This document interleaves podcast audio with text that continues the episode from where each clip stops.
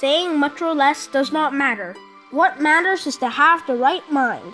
贤二 says so. How to speak well.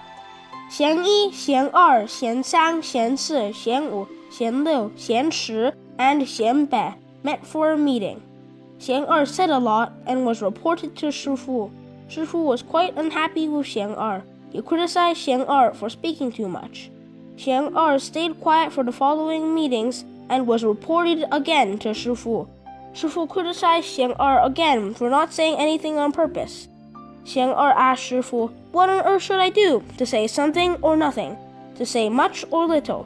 Shifu poked at Xian Er's head hard and said, How old are you now? Why is it that you still ask me about everything? Below are quoted from my Shifu's new book, Say Good Things, Master Xue insight on the path to speaking like a Buddha. Saying much or less does not matter. What matters is to have the right mind. Others can feel your heart, be it sincere, caring, appreciative, or be it hypocritical, indifferent, and narrow minded.